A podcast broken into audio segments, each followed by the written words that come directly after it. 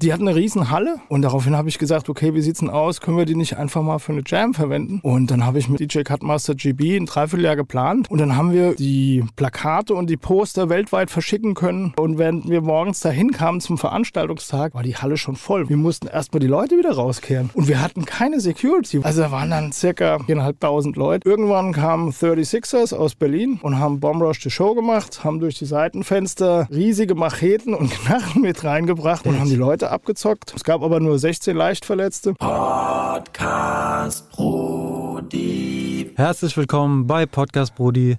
Mein Name ist Joscha. Ich freue mich, meinen nächsten Gast begrüßen zu dürfen, Helge Bomber Steinmann. Gute. Gute, wie Gute. geht's dir? Oh ja, leicht gestresst, weil gleich geht's in die Schirn. Ja, schön. Schön, dass du da bist. Ich freue mich auch. Ähm, hast auch einen wichtigen Punkt schon angesprochen, die Ausstellung in der Schirn. Deswegen werden wir deinen Podcast auch vorziehen und schon diesen Sonntag raushauen.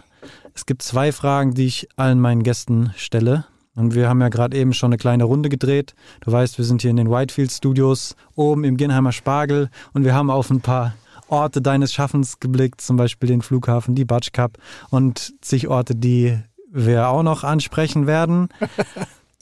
Die erste Frage wäre, was dein Bezug zu Frankfurt ist. Oh, mein Bezug zu Frankfurt. Ja, Frankfurt war für mich immer so, eine, so ein Leuchtturm hier in der Gegend. Äh, ursprünglich bin ich gerne nach Wiesbaden und Mainz, weil ich ursprünglich Archäologie studieren wollte. Und äh, dann habe ich aber gemerkt, äh, Wiesbaden ist verhältnismäßig tot. ne, Das sind sehr viele Beamten. Äh, Mainz hast da sehr viele Studenten und Frankfurt hast halt eigentlich so eine Art Subkultur und hast halt auch eine internationale Stadt. Ne? Während Wiesbaden und Mainz nicht so eine, so eine, so eine Leuchtturmfunktion haben wie Frankfurt. Und dann bin ich früh nach Frankfurt gegangen und habe festgestellt, okay, äh, hier gibt's gar kein Graffiti. ja? Und dann dachte ich mir, das gibt's doch gar nicht. Und ich selber habe ja damals auch gerade begonnen. Und dann dachte ich mir, das ist ja das, was hier fehlt, ist einfach äh, ja, eine Subkultur oder besser gesagt eine Kultur, ja, die großstädtisch ist. Also eine urbane Kultur. Und dann dachte ich mir, okay, musste hier starten. Und dann habe ich hier im Umfeld gestartet und ja, Geil. das ist mein Bezug zu Frankfurt. Ähm, du bist aber nicht in Frankfurt born and raised? Nee, ich bin äh, aus Hattersheim-Okriftel, das ist so ein kleines Kaff im Main-Taunus-Kreis. Und geboren bin ich in Hofheim. Bist du dann in, der, in dem Bereich auch zur Schule gegangen? Oder? Genau, ich bin in Hattersheim zur äh, Gesamtschule, die heißt jetzt heute Heinrich-Böll-Schule. Und in Hofheim auf die Oberstufe. Und dann äh, wollte ich eigentlich studieren, aber ich habe leider kein Abitur bekommen. Und dann habe ich aber trotzdem studieren dürfen, weil ich den Aufnahmetest damals an der FH Darmstadt für Kommunikationsdesign bestehen durfte, ohne Numerusklausel. Sehr cool. Ja, das war geil. Sehr schön. Ja, und dann bin ich ganz früh während dem Hauptpraktikum hier zu äh, Logic Records gekommen. Mhm. Ähm, und habe dann äh, unter Eike König und Sascha Lührend äh, Plattencover gemacht für Snap, Dr. Alban haben wir gemacht, äh, Rosella und ach Gott, dieser ganze Eurodance-Kram, aber halt eben auch Trance, also Logic Trance, was heutzutage wirklich eine Bookmark ist im Trance-Bereich. ne? Und das war einfach ja, zu Anfang von äh, Desktop-Publishing auf, auf Computern, also beim Mac. Das war ja, das kann man sich heute eigentlich gar nicht mehr vorstellen, auf was für Kisten wir da dann gearbeitet haben und Plattencover geschrubbt haben. Ja, du nimmst schon ziemlich wichtige, geile Sachen voraus. Einmal das Ding bei Logic, dann dein Studium, dann ähm, halt deine künstlerischen Aktivitäten. Ähm, darauf gehen wir wahrscheinlich jetzt mit der zweiten Frage auch ein, weil ich von dir gerne wissen würde, was du unter dem Begriff Hip-Hop-Kultur verstehst. Ja, Hip-Hop-Kultur ist ja das, was uns äh, ja, Anfang der 80er verkauft wurde, als ein kultureller Bestandteil aus den USA sozusagen. Ähm, ich habe das damals auch geglaubt. Das war für mich auch ein beeindruckendes Ding damals. Ich habe ja Style Wars gesehen äh, im Fernsehen damals. Ähm, der Film hieß ja im Ursprung äh, U-Bahn-Bilder und verrückte Beine und wurde vom ZDF produziert. Und äh, ja, angeblich ist, sind diese ganzen Einzelelemente schon viel älter als, als dieser Begriff Hip-Hop-Kultur. Ne? Also das ist, das ist eigentlich eine Verkaufsstrategie gewesen, wenn das alles stimmt. Ne? Durch unter anderem Bambata und wie hieß der andere, Farbfrei Freddy. Und äh, aber wir haben diese vier Elemente oder fünf Elemente, besser gesagt, äh, eigentlich immer für ernst genommen. Und wir haben das auch gelebt und ich lebe es ja eigentlich heute noch. Ich lebe ja sogar davon. Ja, du bist als ähm, Künstler aktiv, als Writer, als Ja, Graffiti-Artist und man Ja. kann dir auch noch fünf, sechs, sieben, acht weitere Rollen äh, zuschreiben. Aber war das auch dein erster Berührungspunkt mit der Kultur? Nee, der erste Berührungspunkt war tatsächlich äh, Breakdance, also B-Boying. Und äh, wie alle damals in Mitte der 80er war ich natürlich da irgendwie voll geflasht drauf und habe dann halt einfach äh, neben dem Breaken auch angefangen, dann äh, bei Papa in, in die Garage zu gehen und mir die Sprühdosen aus dem Keller zu nehmen und dann die Nachbargarage zu besprühen. Ah, die haben sich bestimmt gefreut. Die fanden es bestimmt super, ja. nee, das war schrecklich eigentlich. Aber es ist, ist ja klar, wenn man damit beginnt, ist es immer erstmal trying. Und Man muss ja irgendwas ausprobieren, man braucht Flächen zum Ausprobieren. Und das war halt erstmal im nächsten Umfeld. Und ja. Aber also, weil du gesagt hast, es wurde so verkauft, habt ihr da auch das oder hattest du das Gefühl gehabt, dass das irgendwas ist, äh, was dir verkauft wird? Oder hast du Nee, das einfach gesehen nicht. und Nee, hast nee. gedacht, okay, geil, ich will Genau. das alles ausprobieren, Ja. das hängt zusammen, das macht Spaß, das macht Sinn. Ja. Ja, das war ja vor allen Dingen erstmal nicht kommerziell. Ne? Also äh, das war das Geile daran. Und zwar auch das, was, was mich so gereizt hat, war nicht nur der reine Konsum, ne, dass ich einfach Platten kaufen muss, sondern dass man damit arbeitet, dass man selber etwas erschafft. Ne? Also dass man selber sozusagen kreiert. Beim Sprühen beispielsweise oder beim, beim Musikmachen auch, ne, dass halt eben cuttest oder sowas. Gut, ich war jetzt nie professioneller DJ oder sowas, aber mich hat die Musik einfach geflasht. Das hat mich einfach umgehauen. Also dass diese, diese Power, die da drin war. Und wie wir alle erfahren haben jetzt später, war ja letztendlich auch äh, ja, diese Kulthymne äh, Planet Rock, war ja im Grunde genommen Kraftwerk. Also im Grunde genommen war das ein Spiegel der USA, der Innovationskraft aus Deutschland auch. Ne? Also Kraftwerk, muss man einfach sagen, was die geschaffen haben, war outstanding. Ne? Die haben weltweite Reputation geerntet dadurch. Und äh, das hat natürlich auch die Amis beeinflusst und vorrangig halt eben auch Bambetta. Und der hat das halt nochmal mitgepusht. Ne? Und das, ich habe das Gefühl, dass damals die, wenn man es so nennen darf, Hip-Hop-Szene international, ähm, ich tue mich, mich bei dem, diesem Szenebegriff immer sehr schwierig. schwer, weil es gibt seltene Szenenidentität. Das äh, sind Leute, die das dann in einen Topf packen, damit man es irgendwie Genau. beschreiben und definieren kann. Aber ich habe trotzdem Gefühl, wenn wir davon reden, das Gefühl, dass das sehr viel kleiner war und sehr viel enger und der Austausch sehr, sehr viel ähm, näher war, weil du hast mehrere Sachen angesprochen. Du hast so diese Eurodance-Sachen angesprochen, du hast Logic angesprochen, du hast ähm, ähm, diese Sachen angesprochen, wo ich halt auch das Gefühl habe, dass in diesen frühen Tagen so die elektronische Musik und die Hip-Hop-Musik sehr nah Ah, äh, beisammen war, Ja. teilweise von denselben Leuten Klar. produziert wurde. klar. Ähm, und da würde mich tatsächlich interessieren, wie du ähm, so deine Zeit bei Logic Records äh, wahrgenommen hast. Das war so geil. Ich werde es nie vergessen, weil es so abstrus war. Äh, ja, ich meine, ich habe mich damals, äh, ich weiß gar nicht mehr, wie ich da hinkam, aber das war halt während des Hauptpraktikums. Und das da äh, Offenbach Kaiserlei. Strahlenberger. Straße, Ja, ja, genau. gut. Ja, genau. Ja. Da, wo auch heute noch das Logo oben drauf ist, das Logic Da war Records ich auch immer noch äh, drin. Da sind immer noch Studios drin. Ach was. Ja, ja. Ist ja geil. Nee, das war toll, weil das, äh, ja, das war so ein Schmelztiegel. Gegenüber, gegenüber hat der Moses produziert. Der hat damals seine, seine erste LP zusammen mit dem Thomas Hoffmann produziert. Und ich war halt, äh, wie gesagt, Praktikant im Art Department bei Sascha Lühren und Eike König. Und äh, da war DJ Hell, der Pauli war da, der Markus Löffel, also der Spoon. Äh, dann war der Geschäftsführer, war der Matthias Martinson, äh, ja, seines Zeichens auch, äh, ich glaube, Management von Bösen Onkels. Und heute macht er ja, glaube ich, das äh, blaue Wasser. Äh, das war ein Schmelztiegel, ne? Und das war einfach, da war Geld da, das hast du gesehen. Ne? Die haben ja pro Tag damals noch, ich glaube, das war 93, äh, 8000 Copies weltweit verkauft. Und der Welthit äh, I've Got the Power war ja von 89.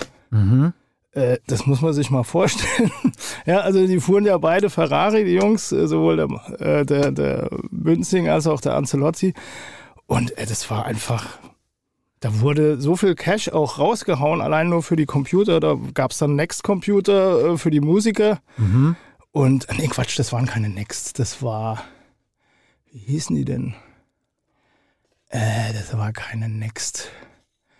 Auf jeden Fall, es waren extrem gute Maschinen, die schon äh, dreidimensionale Objekte, die konntest du in einem Programm runterdotzen lassen und sind die halt eben, je nachdem, wie du sie gedreht hast, anders gefallen.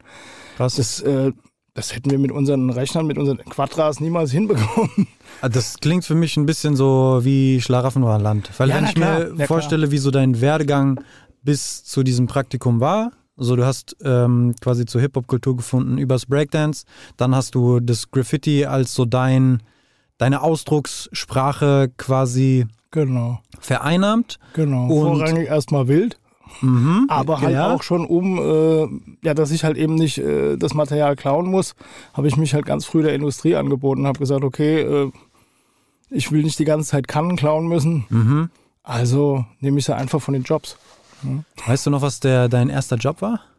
Ja, das war ein äh, Saunarium äh, hier in Frankfurt im Riederwald. Also ein Saunarium, das war auch Ja, schon so ein bisschen so, ja, das hatte schon so leicht was Anrüchiges und es war auch irgendwie so leicht schlüpfrig. Es war auch aber irgendwie cool. Die waren lustig und nett und es hat einen Heiden Spaß gemacht und es war so lustig. Also ich meine, die Zeit war ja eh klar. aber Es gab ja unglaublich wenige Protagonisten, die das Thema bespielt haben. Das ist ja klar. Es war ja einfach nicht so ein Mainstream wie heute, sondern es war halt eine Nerdkultur. Voll, vor allem wenn man sich in diese Zeit zurückversetzt, es waren viel weniger Akteure. Du hast vorhin gesagt, so die Stadt war komplett grau, es gab da kein Graffiti, so irgendjemand muss mal anfangen. Ja. Ist auch absurd, dass das quasi Ja. noch nicht immer so aussieht Ja. wie, wie jetzt. Das muss man sich erst mal vorstellen. Und dann ist das, glaube ich, halt auch umso bedeutsamer und so krasser, wenn man dann in sowas, in so eine Struktur reinkommt wie Logic Records. Weil wenn ich mir vorstelle, du bist dann äh, quasi wild unterwegs, dann machst du deine ersten Auftragsarbeiten und dann landest du bei über das Studium bei dem ähm, bei diesem Label Genau. und siehst dann eine Struktur, eine Maschinerie, Geldbeträge, die von links nach rechts wandern. Klar. Ähm, und du bist dann dort drin und darfst da mitgestalten. Genau, ja, das, das war ja, Frankfurt war ja damals auch wirklich, wie gesagt, es war überschaubar. Ne? Also so, allein so jemand wie der Mike Hoppe vom Embargo, da gab es einen Laden auf der Berger Straße, das war, also es hieß das Embargo, das war auch nochmal so ein Schmelztiegel, der hat PCP gemacht.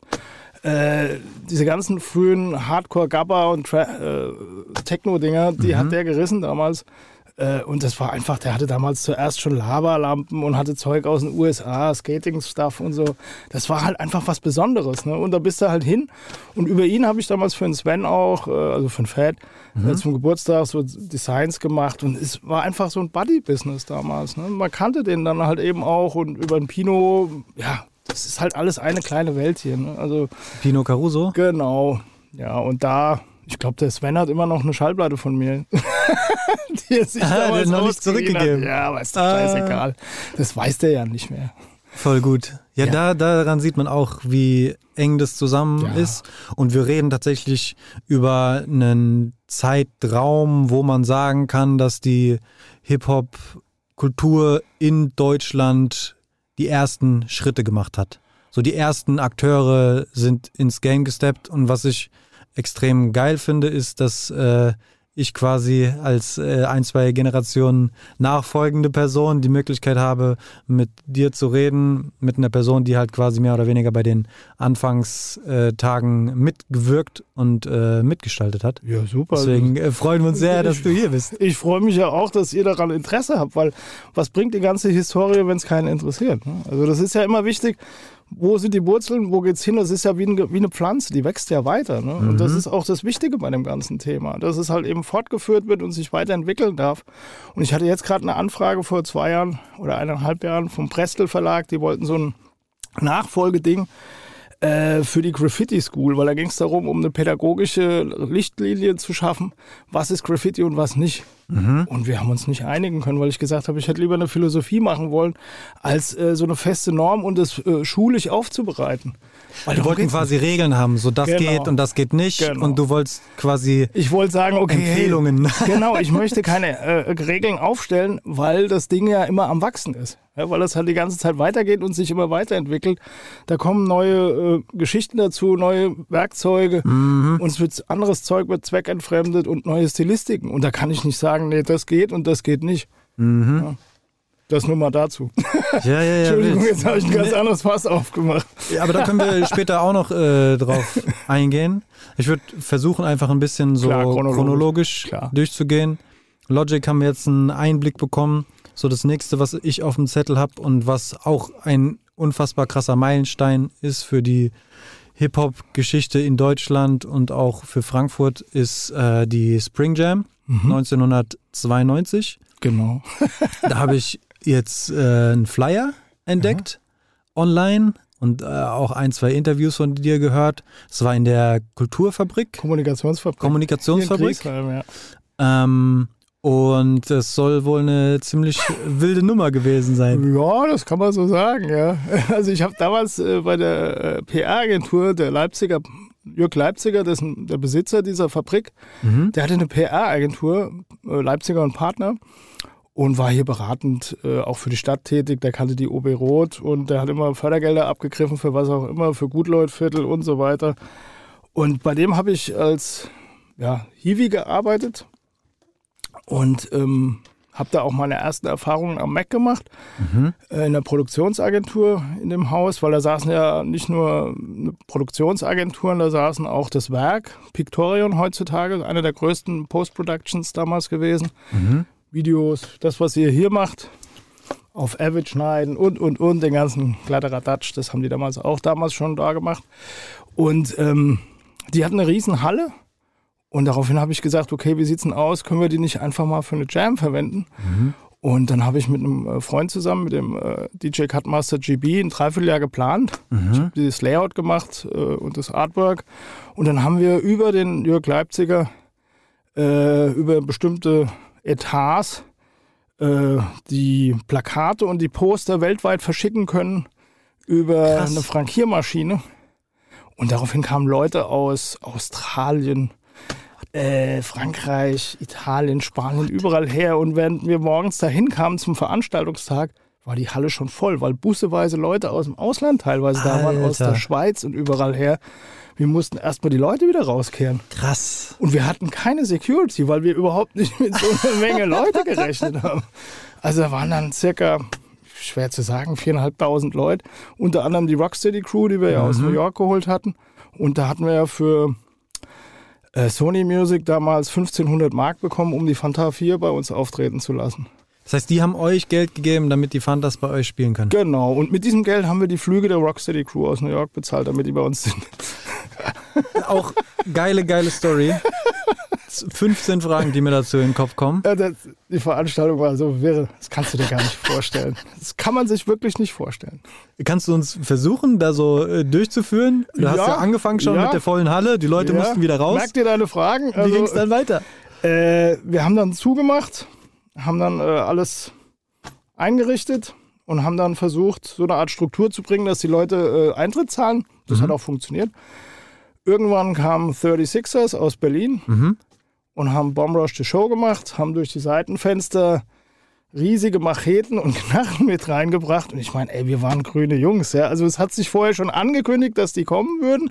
Ich habe aber gesagt, ja, was Gangs? Was habe ich mit Gangs zu tun? Das interessiert mich ein Scheiß. Ja, dann waren sie halt eben da und haben das Ding übernommen. Und haben die Leute abgezockt und teilweise Kohle abgenommen. Es gab aber nur 16 Leichtverletzte. Und weil wir halt eben keinerlei Security... Alter. Ja, die Kasse kam auch noch weg. Eieiei. Äh, das Problem war, dass halt eben äh, die, ähm, die Hauptstromverteiler, äh, die waren offen zugänglich. Das heißt, Leute haben, wenn sie eine äh, gegnerische Crew hatten auf der Bühne, einfach den Strom abgeschaltet, weil sie die Sicherung rausgedreht Ah, haben. Und krass. es war ständig wohl Störung und es war ein pures Chaos. Das kann man sich gar nicht mehr vorstellen. Wir hatten eine Ausstellung auch mit Graffiti-Artists aus ganz Europa. Das wurde dann von der damaligen äh, Frankfurter Kulturdezernentin eröffnet, aber das war ein Tag vorher. Und die Ausstellung hing in der anderen Halle. Es waren ja zwei Hallen. Aber es war ein Chaos. Und ich bin heilfroh, dass nicht mehr passiert ist. Ich durfte dann halt die Toiletten noch reinigen. Klar, da war alles vollgetaggt. Und ach Gott, ey, es ist. Ja, ja. Also abgesehen davon, dass das Tohuwabo und äh, drunter und drüber war, ist da aber trotzdem was passiert. Weil da gibt es ja bei auf deinem YouTube-Kanal gibt's auch Aufnahmen. Da gibt es zum Beispiel den Auftritt der Fanta 4 anzugucken. genau. So, also irgendwas ist da schon passiert. Ja, na klar. Ne? Es sind, ich konnte natürlich nicht überall sein und der Gary auch nicht.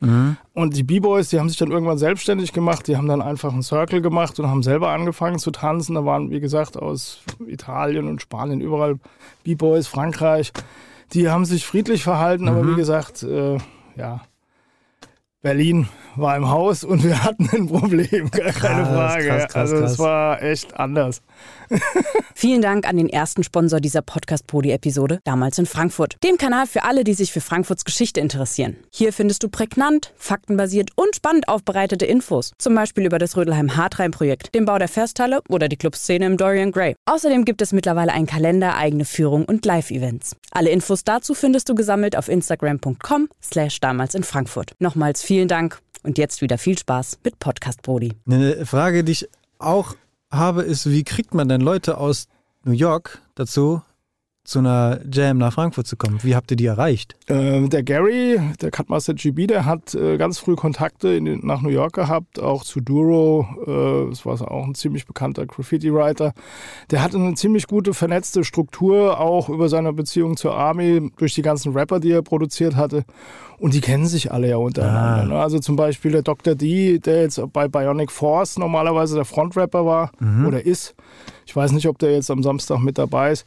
Das ist ja der Cousin von, ich glaube, äh, ähm, Curtis Blow. Und deswegen ist Curtis Blow so oft hier auch in, in der Ecke. Also das hat alles Gründe. Ne? Und die Rocksteady Crew damals war ja, das war ja, das hat ja keine Sau mehr interessiert. Ne? Also das war zumindest nicht in den USA. In den USA war dieses Thema tot. Ja, der, der. Song, äh, quasi mal sein, deren Hey. Hype-Song ist so fünf, sechs Jahre vor der Jam rausgekommen. Ja, 82, 83. Sogar noch- ja, noch Also früher. noch viel früher, ja. Also zu dieser Breakdance-Welle davor. Mhm. Und danach war für war Funkstille. Ne? Das, äh, alles, was wir wahrgenommen haben, das hieß ja auch damals nicht Hip-Hop, sondern das war Elektro teilweise oder nur Rap. Mhm. Aber keiner hat da gesagt, groß Hip-Hop-Musik. Ne? Oder die meisten, ich zum Beispiel, habe gesagt Breakdance-Musik. Ja, und dafür wurde ich ausgelacht. Ne? Ja. Also wie kannst du den alten Scheiß noch hören? Ne? Ganz klar, weil alle haben dann Electronic Body Music gehört, also das, was heute Techno heißt. Mhm. Und ähm, das stand alles ein bisschen so in Konkurrenz damals noch teilweise, weil es halt eben unterschiedliche Auffassungen von äh, musikalischer Struktur ging. Ne? Ja. Das eine war halt eher rhythmusbetont und das andere sozusagen eher staccato. Ne? Also Mhm. Techno ist ja eher staccato und Funk, der Ursprung für, für den ganzen Rap-Part, das ist ja eher, ja, im wahrsten Sinne des Wortes funky. Ne? Das hat halt einfach Mhm. mehr Struktur, meiner Meinung nach. Aber es hat sich ja dann irgendwann doch wieder vereint, weil es halt einfach doch nur um Musik geht. Ne? Ja, das ist die große Glocke, Musik und Genau. das ist eigentlich die einzige Kategorisierung, die man Finde ich auch. Ne? so braucht. Ich finde auch, man darf nicht unterscheiden zwischen Hoch- und Subkultur. ne? Das ist auch für mich ein extrem wichtiges Anliegen, weil Subkultur ist immer ein, meiner Meinung nach diskreditierender Begriff. Und Hochkultur wertet das ja sozusagen noch mehr ab. Ne? Also in dem Moment auf der einen Seite hast du Gibt es das hohe? Genau, das, das, das die. Oper und das Theater und hohe, hohe Kunst angeblich. Und dann hast du sozusagen die Subkultur als Gegenpol. Aber meiner Meinung nach, äh, was das Einzige, was da hoch ist, sind die Subventionen. Ja? Also warum soll denn äh, ein moderner Tanz wie, wie B-Boying, der steht doch dem Ballett im Nichts nach. Ne? Das ist, Man sieht ja auch, die, die Kombinationen, die befruchten sich ja gegenseitig, weil auch da steht nur der Oberbegriff Tanz und nicht Hochkultur, Subkultur. Ja, und das ist dann ein bisschen ärgerlich, wenn man sich anguckt, wie das äh, in der Stadt gehandhabt wird, auch wenn man sich anguckt, welche Orte stehen dafür zur Verfügung, Genau. welche Fördermittel stehen da Genau. zur Verfügung. Da hat Da man sind- schon ein weinendes Auge. Nee, das sind wir auch selber als Bürger gefordert, da Einspruch einzulegen. Ganz klar. Also da müssen wir einfach mehr direkte Demokratie wagen und sagen, okay, hey, sorry, geht nicht klar, weil auch das ist Kultur. Punkt. Ende.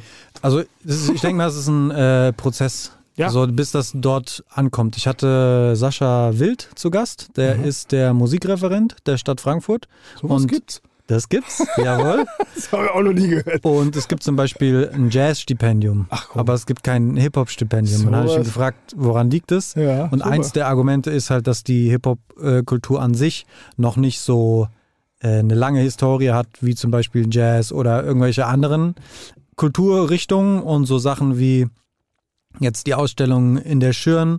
Ähm, da findet das dann mal in einem, äh, sag ich mal, bürgerlichen Kontext statt.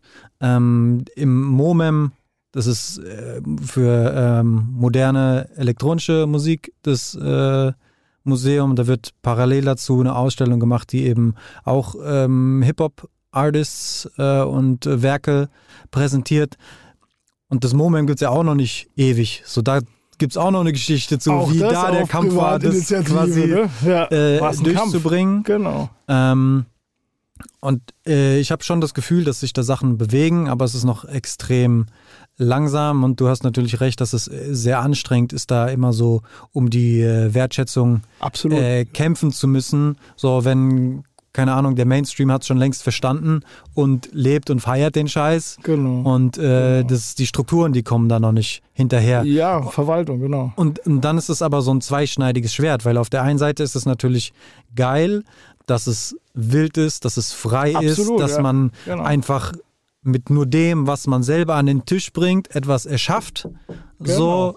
Aber auf der anderen Seite wäre es auch schon geil, wenn äh, das so ein bisschen gerechter verteilt wäre. Da kriegt man halt so den Eindruck, ähm, dass ja da eine, eine Wertung äh, reingelegt wird, die eigentlich nicht gerechtfertigt Ja, das ist eine Deutungshoheitsfrage. Ne? Mhm. Also man, man nennt das Deutungshoheit zu dem Thema Jazz und Hip-Hop, ist ja klar. Ne? Also das hat sich ja auch schon lange befruchtet und letztendlich ist ja, äh, ja Rap und der ganze, das ganze Konglomerat, ne? Guru, Jazzmatazz, Mhm. fußt ja auf der Musik vorher. Ne? Letztendlich sind das ja immer nur Blätter und ja, Pflanzenteile, während Jazz schon der ältere Wurzelbereich ist ne? oder der ältere Baumbereich. Ne? Letztendlich, alles sind Teile an einem Stück letztendlich. Ne? Ja, genau. Und das Genau. ist halt auch schwer nachzuvollziehen. Warum was war da jetzt Genau, zuerst und warum genau. kommt das jetzt mit dem und zu welchem Zeitpunkt? Ähm, manche Sachen entwickeln sich auch zum selben Zeitpunkt an unterschiedlichen Orten der Genau. Welt. Genau. Ähm, ja, also ich habe aber das Gefühl, dass da, Da ist- dass es in die, in die richtige Richtung geht. bewegt sich was, auf jeden Und, Fall, ja. ähm, ja. Wir sind jetzt auch in dem Alter, ne? Das ist ja, also zumindest ich. Ihr kommt da ja hoffentlich auch noch hin. Ne? Ähm, lass uns, weil wir so oft jetzt schon diese ähm, MOMEM-Ausstellung angesprochen haben, da habe ich auf LinkedIn gelesen, dass du eine klitzekleine beratende Tätigkeit hattest. Genau. Kannst du uns äh, sagen, inwieweit du da involviert bist oder warst? Ja, das war einfach ein Zoom-Interview mit dem Mhm. Torben, äh, mit dem Direktor, eineinhalb Stunden. Und ich habe ihm noch ein paar Telefonnummern gegeben, unter anderem vom äh, Ingo Zahl, also dem Is Mhm. von Konkret Finn. Mhm. Weil äh, ich habe halt mir die Liste durchgelesen damals und habe halt gesehen, okay, da fehlen ja eine ganze Menge Protagonisten meiner Meinung nach. Mhm. Und meiner Meinung nach fehlen immer noch ein paar Protagonisten. Aber Voll. Äh, man, das kann man nicht vollständig machen. Fehlt, Geht genau, nicht. also sowas wie Nordmassiv und so fehlen halt auch komplett. Ne? Und Mhm. das, äh, klar, es ist immer nur ein persönlicher kleiner Ausschnitt. Ne? Aber ich bin ja froh, dass wenigstens etwas beginnt. Ne? Also dass es halt eben wirklich wie in Hamburg und Stuttgart halt jetzt auch mal in Frankfurt Sachen gibt, wo, wo man sieht, okay, es wird institutionalisiert, es kriegt eine Wertschätzung, ne? auch wenn Mhm. das jetzt von privater Initiative ist, wie vom Alex Azari und Pino und so. Ja. Aber es ist ein Anfang. Aber das ist auch geil, wenn sich das aus der Stadt heraus entwickelt von Leuten, die da wirklich Bock haben, das Genau. voranzutreiben und es nicht quasi einfach so hingestellt wird Genau. wie so ein seelenloses Konstrukt. Und also ich freue mich sehr, was es dort zu entdecken gibt. Das MOMEM-Programm reizt mich mehr als das, was in der Schirn ausgestellt mich wird. auch. So, da habe ich das Gefühl, das ist sehr viel näher an der Frankfurter Szene drin und Klar. mit sehr viel mehr Input auch aus der äh, Frankfurter Szene gefüllt. Also da bin ich äh, sehr gespannt. Und natürlich ist es nicht möglich, so eine komplett vollständige Genau. Sicht der Dinge darzustellen. Ganz einfach, weil es räumlich begrenzt ist. So, wenn du, keine Ahnung, äh, 50 Plattenkisten-Slots hast, so dann ist das eine Limitation so. Klar. Und dann versucht man vielleicht als Kurator ähm, Repräsentanten zu suchen, die vielleicht für eine ganze Gruppe sprechen, ob das jetzt immer gelingt oder nicht. Das sei dahingestellt. Klar. Ähm, das werden sich sicherlich auch Leute auch äh, übergangen fühlen so. Ich weiß, dass das auf jeden Fall bei der bei der Hip-Hop-Doku vom HR Mhm. so war. Da warst du nämlich auch zu sehen. Ja, da war ich ein bisschen überrascht. Äh, angeblich wäre ich da eingeladen gewesen und mir, mich hat aber niemand angerufen oder mir Bescheid gegeben. Und deswegen gab es da anscheinend auch nur so ein kurzen Ausschnitt aus dem Jahr 95, wo du mich mal kurz so sachbeschädigen siehst, Aha. wo ich gedacht habe, so, äh, hallo? Keine Ahnung, was da hinter den Kulissen stattfand, aber ja, angeblich, ja, das, was ich gesehen habe, war das Hauptaugenmerk ja eh eigentlich eher auf Rap Mhm. und weniger auf B-Boying oder Graffiti. Da waren halt eben auch ein Haufen Aschaffenburger dabei. Alles Freunde von mir auch, klar, finde ich auch cool. Aber das ist ja nicht Frankfurt-spezifisch. Ne? Also, äh, wenn ich über Aschaffenburg einen Bericht mache, mache ich über einen Aschaffenburg einen Bericht, aber nicht über Frankfurt. Also, ganz klar. Ne? Also, es war ein bisschen, ja, auch da wieder ein bisschen Buddy-Business. Was, ja, Kann man auch, also tatsächlich ist das ja ein natürlicher Gang der Dinge. So, wenn du eine Veranstaltung machst, dann Mhm. Immer die weil über die Kontakte, Klar. die man hat, klar. dann kommt es so zu, zustande. Und manchmal erreicht man die Leute nicht, manche Leute haben keinen Bock, äh, wie auch immer. Das ist so die eine Sache. Und die andere Sache, tatsächlich habe ich auch schon Leute aus Aschaffenburg hier in dem Podcast zu Gast gehabt, weil, wenn ich Frankfurt sage, meine ich eigentlich so ein Rhein-Main? 50, 50 Kilometer. Aschenberg ist ja auch Rhein-Main, ist ja Frankfurt. Genau, aber wie wir. weil was du ganz am Anfang auch angesprochen hast, dieses Leuchtturm-Ding, das zieht halt auch die Mainzer und die Darmstädter und die Wiesbadener und die Aschaffenburger, zieht es hierher und dadurch werden die halt auch mit sozialisiert von der Stadt und die sozialisieren die Stadt auch mit. also das stimmt. lässt sich Ja, ja, schwer auseinanderdröseln. Das stimmt. Ähm, ja, Stimmt, wir haben ja auch früher zusammen vandalisiert, also von daher äh, international und national sehr, sehr gut. passt schon, ja. Ähm, das heißt, du hast diesen Stunden-Call gehabt, mit äh, anderthalb Stunden Call mit dem äh. Direktor, mit Mhm. dem Torben. Und dem hast du dann ein paar Nummern Genau. durchgegeben. Und insgesamt ein bisschen unterhalten über das Ganze. Ursprünglich sollte ich da noch was sprühen. Da hat er aber gemeint, er weiß es noch nicht und ob er sich, er würde sich noch mal melden. Aber er war einfach auch komplett überfordert und er meinte so, hier die Zeit rennt mir davon. Und witzigerweise ist er ja aus Bruchköbel, hat er gesagt, und ist äh, auch äh, in Stuttgart gewesen beim Stadtmuseum. Da war er wohl auch Direktor. Da fand, das fand ich ziemlich interessant. Deswegen ist wahrscheinlich auch Michi Beck dabei, den wir ja damals auch beim Spring Jam dabei hatten, als Ja. Hausmarke noch. Ah, Als er sich noch Hausmarke nannte. sehr, sehr schön. Die Fanta 4, ey. Ja, das, also den Fanta 4 Auftritt habe ich gesehen auf dem, wir springen Mhm. immer, aber ist ja wurscht. Bei der Spring Jam, da stand zum Beispiel auch Cora drauf, war das genau. Cora E? Das war Cora E. Ja. Und Torn und Is. genau, konkret Finn. Und die sind da auch aufgetreten? Die sind nicht aufgetreten, ja. und die Cora? die, äh, das offen gesprochen, Weiß ich nicht. weiß es bis Okay. heute. Ich glaube, es gab einfach pures Chaos. Mhm. Ich weiß nicht, was für ein Line-Up aufgetreten ist. Das müsste der Gary wissen, weil der war da näher dran. Geil. Äh, ich hab da, ich stand ja vorne an der Kasse und habe überall geguckt, dass die Leute nicht äh, sich da auf die Backen hauen und habe versucht zu schlichten auch. Es war, ja, Wie war das bei der zweiten Jam? Weil es gab noch eine 1994. War Genau. das ähnlich oder Das- habt ihr dann ein bisschen gelernt? Ja, wir haben ein bisschen was gelernt. Wir hatten dann auch Security da und äh, aber ja. Ich hatte im Vorfeld äh, mit dem Minor von den 36ers geschrieben, besser gesagt telefoniert. Und ursprünglich dachte ich, vielleicht wäre das Schlauste, die Jungs selber an die Tür zu stellen, dass das sich nicht nochmal passiert. Und äh, habe mich aber nicht mehr bei ihm gemeldet. Und irgendwann, ja, standen sie halt wieder da und meinten halt, okay, äh, wir wollen die Kasse, weil wir sind jetzt extra aus Berlin gekommen. Und äh, ja, und haben mich halt auch bedroht mit dem Leben und haben gesagt, okay, uns scheißegal, wenn hier Bullen sind. Äh, ich habe hier ein Messer umhängen und dann schlitze ich dir die Kehle auf und scheißegal, gehe ich für ein Jahr in den Knast oder zwei ne? und du bist platt. Ne? Und äh, in dem Moment kamen halt Zivi-Bullen und das wusste ich halt eben nicht. Es waren überall Zivi-Bullen da und haben die Jungs halt alle hops genommen und die gab es dann später Gegenüberstellung und äh, im äh, Polizeipräsidium dann in Frankfurt. Gab es auch noch eine Verhandlung später. Krass. Okay, das äh, habe ich bis jetzt in der Berichterstattung noch nicht äh, in Ja. diesen Ausmaßen Ja, ja nee, wenn, äh, das war auch nicht so witzig, weil ich bin mit meiner damaligen Freundin äh, dann erstmal nicht nach Hause. Weil, klar, ich hatte da auch schon richtig Panik in dem Moment, ist ja klar. Ne? Das glaube ich. ähm, war diese Erfahrung dann quasi der Grund dafür, dass du keine weiteren Veranstaltungen dieser Art Nee. mehr gemacht hast? Nee, nee, nee, das lag daran nicht. Nee, also ich habe zwar da auch die Toiletten wieder reinigen dürfen im Phobi, das war das Volksbildungsheim, wo jetzt das Cinestar drin ist. Ähm, nee, aber es hat sich einfach nicht mehr ergeben. Also der Gary und ich hatten da erstmal, glaube ich, die Schnauze voll. Ähm, vor, allen, vor allen Dingen erstmal ich, weil ich vorne auch mit an der Theke stand und an der, an der Kasse.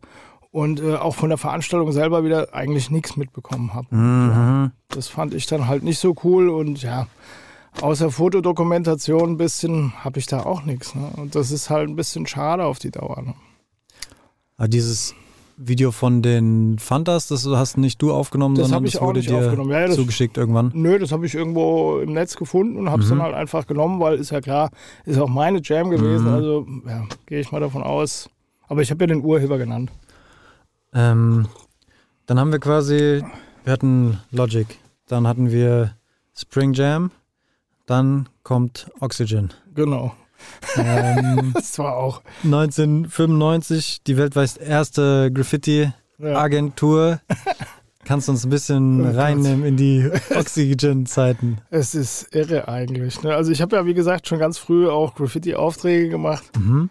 Und ähm, irgendwann 95 kam äh, ein Diamantenhändler, ein ehemaliger und ein Artdirektor von Saatchi Saatchi auf mich zu. Die meinten, sie wollen eine Agentur gründen, die Graffiti an die Industrie vermittelt. Mhm. Ob ich da mitmachen wollen würde. Und da habe ich erstmal gesagt, das weiß ich jetzt noch nicht. Ich muss erst mal zwei, drei Nächte drüber schlafen. Und dann habe ich mich äh, dafür entschieden, weil sie hätten es ja so oder so gemacht. Und dann äh, ja, gab es da einen Zeitungsartikel äh, im Stern, einen dreiseitigen, nee, im Spiegel, war Spiegel. das, im Spiegel, genau. Und daraufhin wurden wir medial überall rumgereicht. ne. Also es Mhm. ging dann los mit RTL und Sat 1 und russisches Fernsehen kam, internationale Medien kamen. Ich hätte nie gedacht, dass der Spiegel so eine Reichweite hat. Mhm. Und ja, dann haben wir gesagt, okay, wir starten da richtig durch und machen eine eigene Sprühdosen-Range, sind dann auf Belten zugegangen, haben eine äh, eigene Farbrange äh, aufgebaut. Ich habe noch Leute mit dazu genommen, der äh, Can 2 kam noch mit dazu, der Double D hier aus Offenbach hat äh, Merch mit angeboten und hat da angefangen, äh, auch mit einem Vertriebsnetz aufzubauen. Und wir sind ein richtiges kleines Unternehmen geworden. Ne? Alles bei 0 Euro Startkapital. Teilweise hat der Kuros sein Geld da reingesteckt, wie gesagt. Mhm. Und aber es hat sich einfach nicht rentiert. Ne? Also wir, ich hab einfach, wir haben einfach zu wenig Income gehabt und irgendwann habe ich gesagt, okay, jetzt 97 war das dann, ich muss den Laden verlassen, weil ich muss Geld verdienen. Ne? Ganz klar. Also es war einfach zu wenig, was da hängen blieb. Und leider ist dann 2000 ist das Ding dann auch in die Hosen gegangen und der Kuros hat wohl anscheinend noch eine Insolvenz hingelegt. Was Krass. leider, ist sehr schade drum, weil die Idee, die Grundidee war toll. ne? Es ist wie immer Bauhaus-Idee, das heißt alle Künste unter einem Dach, Mhm. alles verknüpft und angeboten halt eben als ein Konglomerat.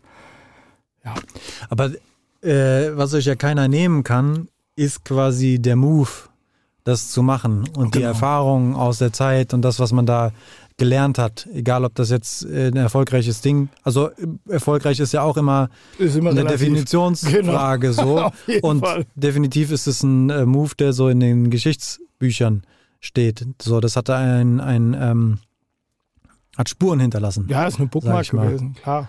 Und das finde ich schon sehr, sehr beeindruckend. Das war mutig. Voll. Also muss man auch erstmal wissen, wie man so ein Unternehmen führt und baut und äh, wie soll ich sagen? Learning by doing, zusammenführen und loslegen. Ne? Also gehört eigentlich gar nicht viel dazu. Es gehört Herzblut dazu. Ne? Passion ist immer wichtig, klar. Äh, Struktur ist auch wichtig, meiner Meinung nach Disziplin, klar, gehört auch dazu. Und man muss halt eben gucken, dass man die richtigen Leute mit einzieht. Und klar, du brauchst Kapital. Und wenn du kein Kapital hast, dann wird es knifflig. Ist dann quasi von, ging es von Oxygen über zu Headlab? Richtig, ja. Also ich habe dann noch zwei Jahre dann äh, als Freelancer gearbeitet, habe dann wieder normal Grafik gemacht und auch äh, Sprühaufträge. Und dann, äh, ich hatte mein Atelier immer noch in der Kommunikationsfabrik. Mhm. Und da kamen eben zwei Jungs, die äh, ihr Büro darin aufgemacht hatten, äh, die hießen ID Graphics. Und es waren halt eben auch zwei vorrangig vor, vorher illegal sprühend gewesen.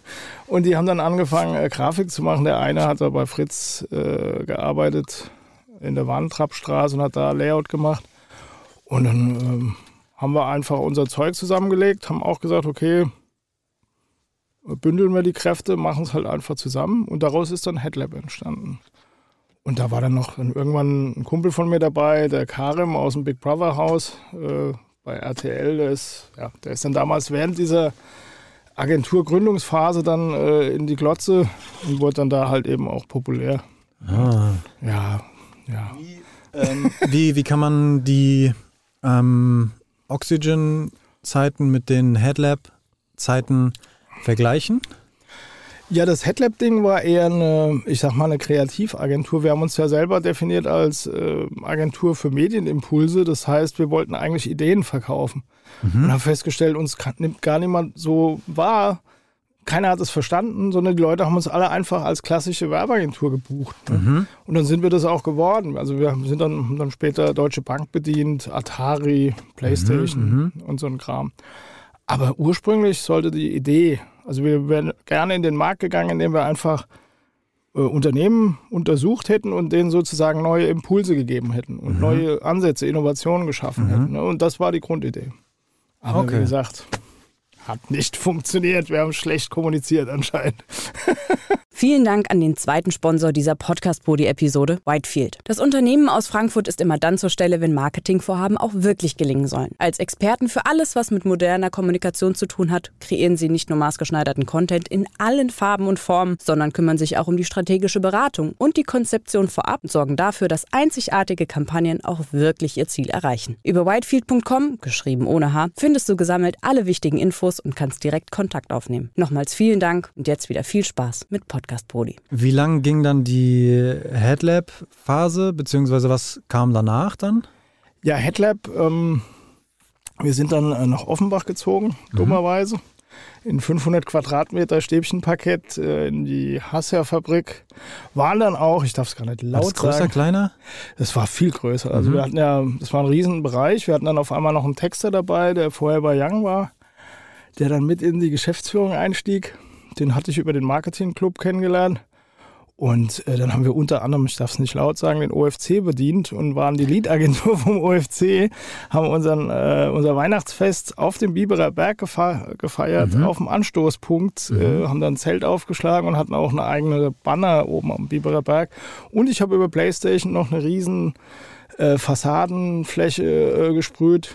Das hat PlayStation damals bezahlt. Äh, da hatte ich dann Lou mit dabei und Wow aus Bremen und wir haben da ein riesen Ding noch hingemalt. Und letztendlich, aber danken tut's dir halt eben auch keiner. und es ging halt bis 2003 und dann mussten wir die, die, das Baby sozusagen hergeben, weil wir eine äh, feindliche Übernahme hatten. ja, was Aber der wurde der Laden gekauft und dann. Nee, es war schlimmer. Es, war, äh, es gab äh, 2003 einen Aktieneinbruch, 2002 zum Weihnachtsgeschäft und wir haben ähm, äh, zwei Kinospots realisiert für Joe Wood. Das ist so ein Spielepublisher. Mhm. Und äh, sind da in Vorleistung getreten Ah, mit den Produktionskosten und sind darauf sitzen geblieben. Und Ah, hatten dann shit. da 25 Leute sitzen, hm, plus Mieten. hm, Und die Bank hat irgendwann gesagt so, äh, shit. Das war's, Dankeschön. Und wir waren eine GBR mit fünf Mitgliedern, was auch irre ist. Mhm. Hatte ich nie mehr. Ja, und dann haben zwei der äh, GBR-Teilnehmer gesagt, okay, ihr habt nicht genug Geld, kein Problem. Jeder gibt einen Anteil und wir kaufen euch den Schuldenberg ab und übernehmen den Klumpen. Hm, Und so haben wir es dann leider machen müssen.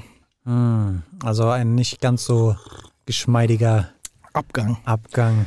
Unschön. Ja. Aber wie, wie bist du dann quasi danach weiter vorgegangen? Ja, danach bin ich wieder auf mein Kernbusiness wieder zurück, also klassisch Kommunikationsdesign, aber halt eben auch Sachbeschädigung im Auftrag. Und das mache ich ja heute noch. ne? Also seitdem hat sich eigentlich nichts geändert, nur dass ich es professionalisiert habe und dass die Abläufe einfach besser laufen. Ich habe mich mehr diszipliniert. Ich sehe es halt wirklich als Job auch. Und seitdem läuft es. Also seitdem läuft der Hase und ich, es funktioniert alles. Ne? Und das ist das Schöne. Jetzt habe ich eine neue Halle mir angemietet, die ist brandneu, acht Meter hoch mit 4x4 Meter Rolltour. Wenn ich das vor 20 Jahren gehabt hätte, ach, oder 30 Jahren, geil. Traum. Ich habe also tatsächlich ist das Atelier von dir ein, ein Punkt, auf den ich eingehen möchte. Und äh, auf deiner Website gibt es unter Termine äh, am 15.06. dieses Jahres die Einweihung des äh, neuen Bomberateliers. Genau. Und ich äh, konnte bei Airbnb ein paar äh, Bilder von dem Atelier sehen. Genau. Ähm, wie kommt es jetzt dazu, dass du umziehst? Und äh, wird es ähnlich wie das, was ich quasi auf Airbnb sehen konnte oder wird sich das komplett verändern? Nee, das wird wir ähnlich bleiben. Also, wie sagt man so schön, never change a winning team. Ne? Also, Mhm. äh, ich biete nach wie vor auch Airbnb an und das wird ja auch genutzt. Und das ist das Witzige daran. Ich habe halt da einfach ein paar Schlafsofas stehen. Mhm. Und Leute, die halt hier eine Nacht übernachten, haben eine schnelle, billige Möglichkeit, um übernachten zu können. Und das ist unabhängig davon, weil da halt, ich habe halt einfach ein, ähm, ein äh, wie heißt das, ein Key-Tresor mir Mhm. aufgehängt. Das heißt, du kannst einfach dahin jederzeit, auch nachts, Mhm. kriegst einfach den Code und kannst da rein. Geil. Finde ich auch. Also äh, man sieht dann auch, wie die Leute sich bedanken. Die Ja, finden klar. das dann Genau. äh, sehr besonders, weil das, was ich dort gesehen habe, war halt auch eine große Lagerhalle mit Genau. einer Tischtennisplatte, verschiedenen Werkbänken, möchte ich es mal nennen. Genau. Überall stehen Leinwände, Kunstwerke rum. Genau. Ähm, verbringst du viel Zeit dort in dem Atelier oder Ja, ja. bist du auch viel Ich bin auch viel beides. Ne? Also ich Mhm. habe ja, weil ich ja eben äh, alleine bin, klar, muss ich Angebote schreiben, Controlling und so weiter. Das gehört ja alles mit Mhm. dazu. Äh, das ganze Handling von Jobs frisst mindestens 70 Prozent. Mhm. Und äh, dann hast du nochmal 10 Prozent Konzeption und 10 sind nochmal Realisierung. Ne? Aber das Aufwendige ist das Drumherum. Krass. Material bestellen, Kommunikation mit den Leuten, Kundenkommunikation bei großen Events oder Workshops muss ich noch Leute mit reinholen, Mhm. muss Planungen machen. Das, kostet alles Zeit, ne? Ist klar. Voll.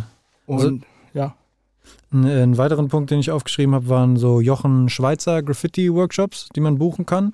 Die finden auch regelmäßig statt. genau, einmal im Monat. Und die sind dann bei dir im Atelier. Genau. Und teilweise vor dem Atelier, wenn das Wetter besser ist, weil Mhm. in der Halle ist ja klar, du hast natürlich dann eine Feinstaubentwicklung. Mhm. Äh, draußen ist halt angenehmer. Ne? Und bei schönem Wetter macht es einfach mehr Spaß draußen. Und mache ich jetzt auch schon seit 13 Jahren. Cool. Das heißt, du hast so ein bisschen Airbnb, du hast Mhm. die Workshops, du hast Auftragsarbeiten und so, ähm, wie soll ich sagen, sind das die unterschiedlichen Standbeine, Genau. die so dafür sorgen, dass du der Bomber sein kannst. dass der, ich der sein darf, der nicht sein will. Ja? Also letztendlich klar, aber es hat auch viel damit zu tun, dass halt Konzerne zum Beispiel, EZB war da, ne? also so Unternehmensworkshops, das geht auch ziemlich gut. Oder Mhm. halt eben Tape Art auf Events zum Beispiel. Jetzt waren wir gerade äh, auf dem Dachmarkenforum in äh, Meerbusch. Mhm. Riesending gewesen für Knoblauch. Ich kannte die nicht, die machen aber geiles Zeug. Und ey, kommst auf kommst Dinge, siehst Sachen, würdest du im Leben nicht sehen. Ne? Also ich bin halt auch ein Wanderer zwischen den Welten, das ist das Schöne daran. ne? Ich Mhm. sehe die Ärmsten der Armen sozusagen und Multimilliardäre, Mhm. aber ich bin, darf der sein, der ich bin und darf jeden bedienen, den ich Bock habe. Ne? Das ist das Schöne daran. Voll geil. Also du hast, nee, du hast einmal diese unterschiedlichen Welten Genau. und die, die unterschiedlichen Ausdrucksformen, weil es ist nicht mehr nur die Dose, Genau. es ist auch, äh, wie soll ich sagen, Digitales. Genau. Es sind Tape-Art-Sachen, Genau. es sind Lichtart, Genau, Malereien. Genau. Und ich habe sicherlich noch andere äh, Sachen vergessen, die du auch machst. Hast du da ein Medium, was dir aktuell besonders viel Spaß macht?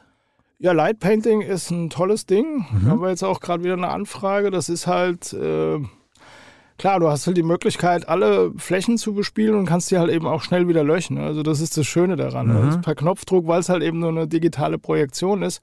Aber das Tolle ist, die Leute, du kannst die Leute mit einbinden. Also Mhm. das beim Sprühen ist das schwieriger, weil die Sprühdose ist ja ein biestiges Werkzeug. Und bei Licht hast du es halt einfach leichter. Und das ist einfach, das ist mehr Charming, finde ich. Ne? Es stinkt nicht so.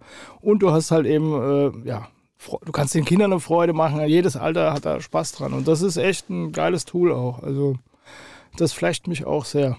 Ich war mir nicht sicher, was du antworten würdest. Ich hätte mir auch vorstellen können, dass du sagst, hier die kernige Dose, da komme ich her, das muss es sein, ich will den Geruch haben. Ja, ich Ähm, selber ja, aber Mhm. äh, ich, klar, ich finde das Werkzeug immer noch mega geil, gar keine Frage. Ist aber natürlich immer mehr auch ein bisschen, ja, es ist im Mainstream angekommen fast. Ne? Äh, während das andere ist noch ja, in der Entwicklungsphase auch nicht mehr, aber es hat, es hat so was Charmanteres, ne? weil es halt einfach schnell löschbar ist und viele Leute mit einbinden kann zeitgleich. Hat vielleicht auch nochmal einen anderen Wow-Effekt, weil Genau. irgendwie jemanden auf einer Messe oder auf einem Festival sprühen habe ich schon öfter gesehen, aber Genau. Light Art habe ich, glaube ich, live noch nie erlebt. So. Ist auch eher ungewöhnlich. Also das ist schon ein schönes Tool. Aber wie gesagt, habe ich gar nicht entwickelt. Ein äh, Kumpel von mir aus Köln, äh, mit dem ich da zusammenarbeite. Und es gab, wir waren in, äh, bei Hubert Burda in Freiburg mit dem Tag-Tool aus Wien.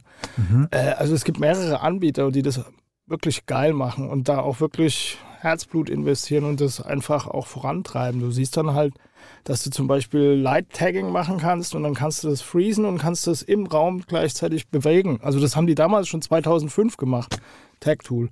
Geil. Ich stand da und habe gedacht, ich glaub's gar nicht. Ne? Also es war einfach, ja, Hattest du schon mal so eine VR-Brille auf und auf, hast ja. damit rumgespielt? habe ich auch schon gemacht. Ja, das ist so ähnlich, nur dann ohne Brille. Ja. Hm? Mega gut. Das Sehr, ist sehr schon schön. geil. Also, ja, weil es halt.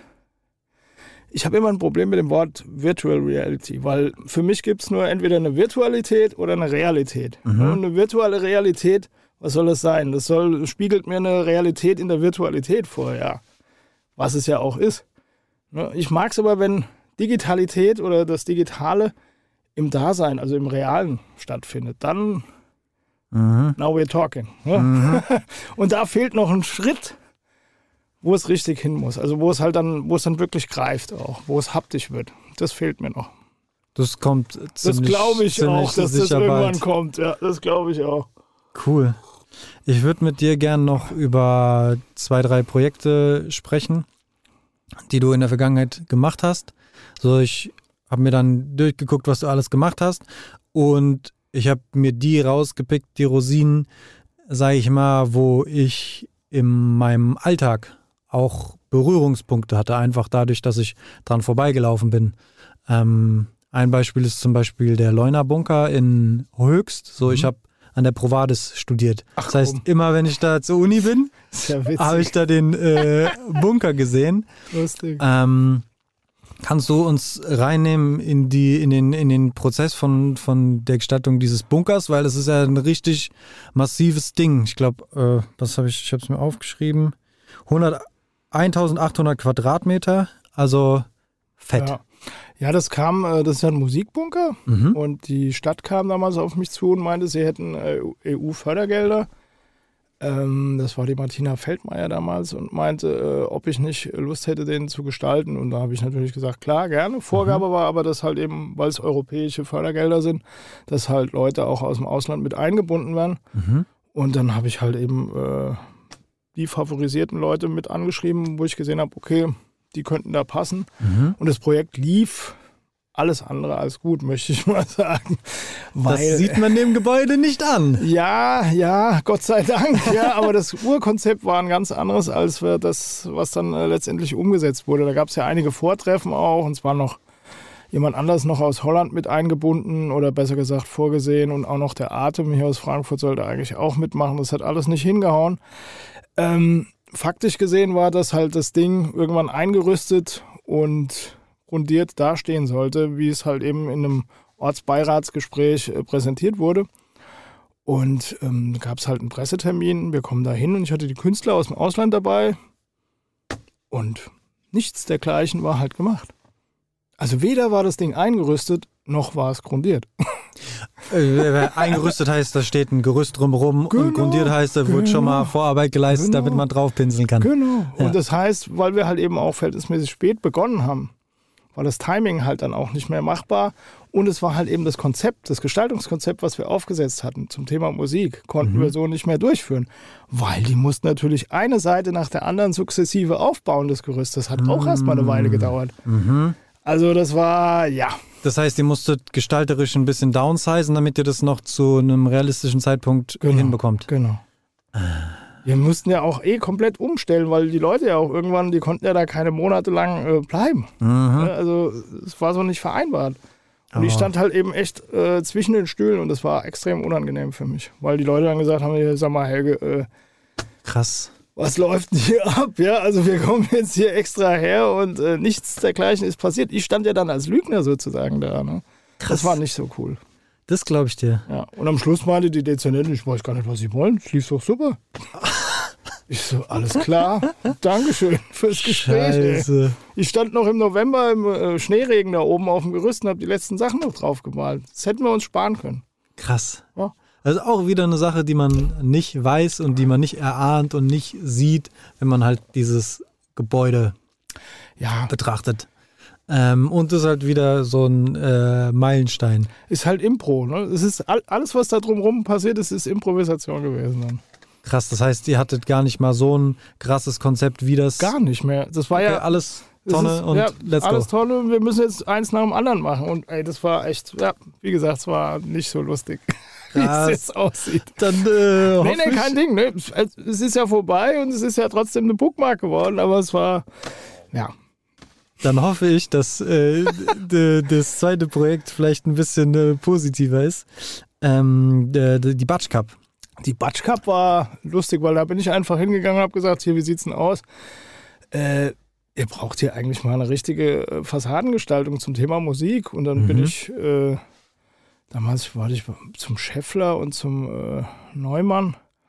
Und äh, da haben die gesagt, alles klar, hier hast du ein bisschen Cash, dann leg mal los. Und dann habe ich angefangen. Es war auch da eigentlich ohne Konzept, einfach gestartet, Musiker genommen, Mhm. Batsch Cup Typo in die Mitte gesetzt.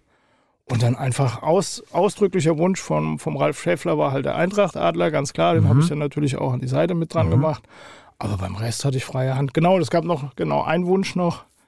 Äh, Free Martin Semmelrogge, genau. Das war noch bei den Schlagzeuger vom, von den Muppets. Das ja, hätte ich sonst auch nicht drauf gemacht. Das war auch nochmal ein ausdrücklicher Wunsch, glaube ich, vom Ralf.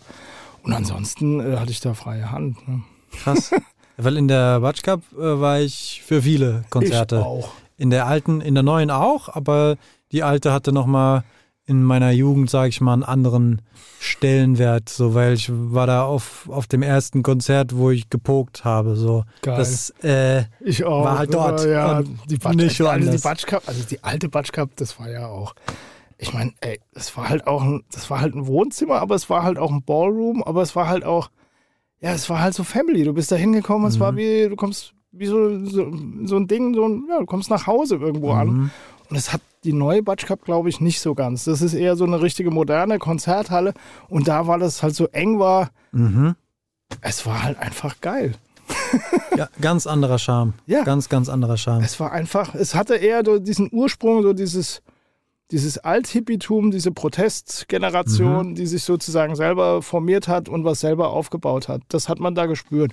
Und das siehst du halt heute eben nicht mehr so. Ne? Das ist halt einfach schon professionalisierter, so wie der Tigerpalast. Ne? Das sind ja alles Alt-68er, die vorher hier Häuser besetzt haben und sich äh, mit dem Establishment rumgeschlagen haben und sind heute selber Establishment. Ne? Ja, und sie existieren halt noch. Ja, na ne? klar. Also wahrscheinlich sind es dann auch Steps, die man äh, machen muss, wenn man die Zeit überstehen muss oder Ja, möchte. ja. So vielleicht hat man auch keinen Bock mehr, die ganze Zeit rumzukämpfen, sondern will so ein bisschen gediegener durch die Welt laufen, kann ich mir auch vorstellen. Das ist ja das Kernproblem, was insgesamt besteht, ist ja, willst du die Welt ändern und du willst natürlich auch noch Familie gründen, du willst alles noch, willst dein Leben natürlich auch noch genießen. ne? Also das ist, die Diskrepanz besteht ja immer. Warum soll man sein Leben aufgeben, um die Welt zu ändern? Das geht natürlich nur zu einem gewissen Maß. Es ist schön, wenn man äh, sich so einen kleinen Rahmen schafft, in dem man das trotzdem machen kann. Genau. So, ich habe auch Zeiten gehabt, da habe ich noch sehr, sehr viel mehr äh, Kulturbeiträge geleistet, sage ich mal. Aber da habe ich dann irgendwann gemerkt, so, das äh, saugt mir zu viel Energie. Ich kann das nicht leisten. Damit mache ich mich kaputt. Ich Klar. konzentriere mich auf den Podcast Klar. und mache den richtig. Und so mache ich halt kleine Geil. Beiträge, kann das Geil. aber über eine längere Zeit machen. Ähm, das ist, glaube ich, einfach eine Strategiefrage oder eine Frage, wie man sein Leben gestalten möchte. Genau. Ja, aber viele können das auch gar nicht. Ne? Also viele sehen das auch gar nicht, dass man da sein Leben selber in die Hand nehmen kann und es auch selbstbestimmt agieren darf. Mhm. Ne, in Deutschland sehe ich sehr viele Menschen, die halt einfach auf dieses Angestelltenverhältnis pochen oder auch selber geführt werden wollen, ne, weil sie halt eben abhängig sein möchten. Also ich habe das in der Schule auf jeden Fall nicht gelehrt bekommen. Ich auch da, da, da kriegst du nicht gesagt, okay, du kannst in Angestelltenverhältnisse gehen, aber es gibt auch den Weg, du könntest dich selbstständig machen. Das führt schon alles sehr, sehr klar in Richtung Ja. Anstellung Ja. und ähm, auch mein ganzer Familien- und Freundesumkreis, das waren eigentlich alles Angestellte. Das heißt, für mich ist diese ganze Welt der Selbstständigkeit etwas, in, der ich, in das ich mich sehr, sehr langsam vortaste und wo ich auch äh, große Berührungsängste habe, sage ich mal. Ja, ich- und das ja. finde ich dann sehr, sehr bewundernswert, dass zum Beispiel du eben schon seit so langer Zeit das eben schaffst und machen kannst. Daher kommt der Begriff Leidenschaft. Ja, also Leiden wird erschaffen und Leiden, klar, man leidet natürlich, um etwas schaffen zu können, worauf man selber Bock hat. Ne? Das ist natürlich ein anderer Lebenslauf und auch lange nicht geradlinig, natürlich nicht. Kann ja gar nicht, geht ja gar nicht. Ne? Deswegen, äh, ich sehe immer in Deutschland haben wir so eine Art Innovationsfeindlichkeit.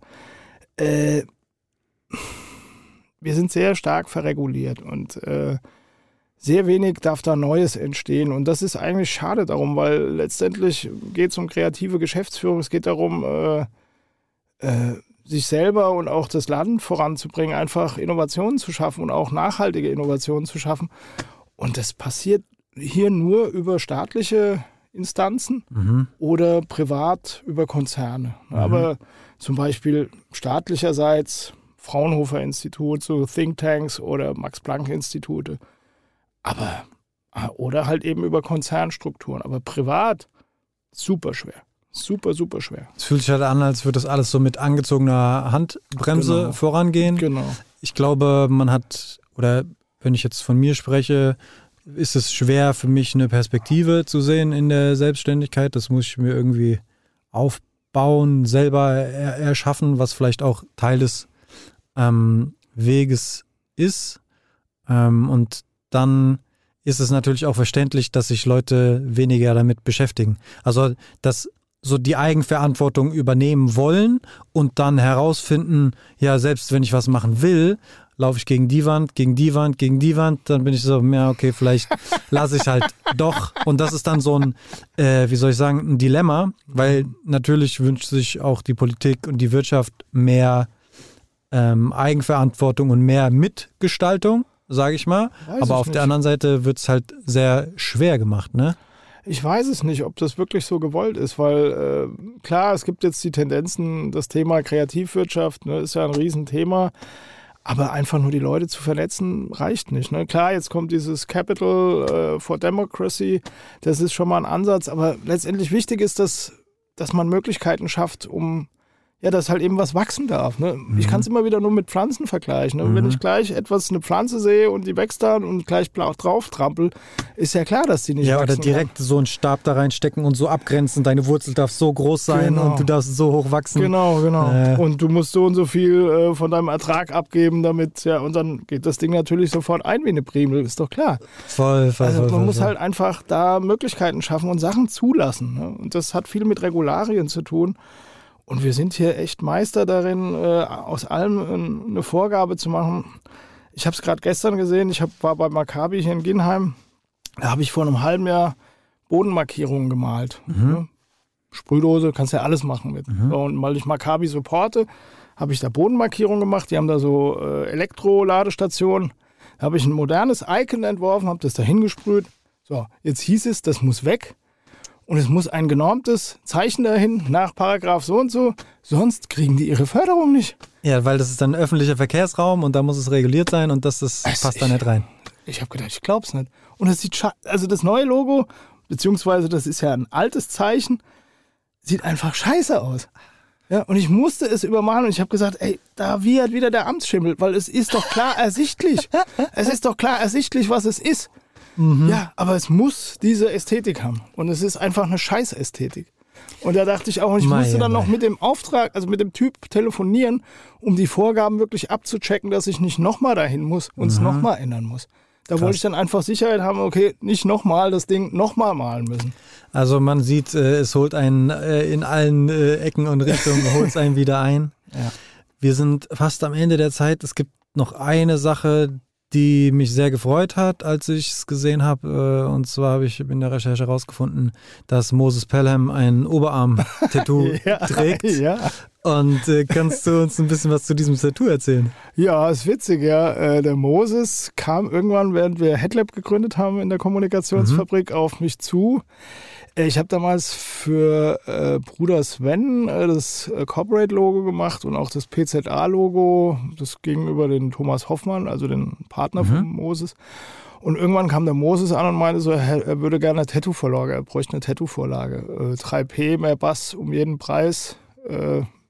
Äh, ja, und dann haben wir das, habe ich mich hingesetzt, habe mehrere Steps äh, kreiert und er hat es dann redigiert und irgendwann haben wir uns auf eine Version geeinigt und er hat sich halt dann stechen lassen. Und seitdem hat er es halt jetzt, ne? Also 3P um jeden Preis mit aller Macht.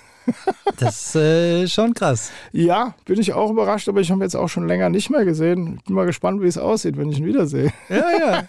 Hoffentlich bald. Das wäre mal toll. Vielleicht ist er heute Abend da, was ich aber nicht glaube. Jawohl. Mhm.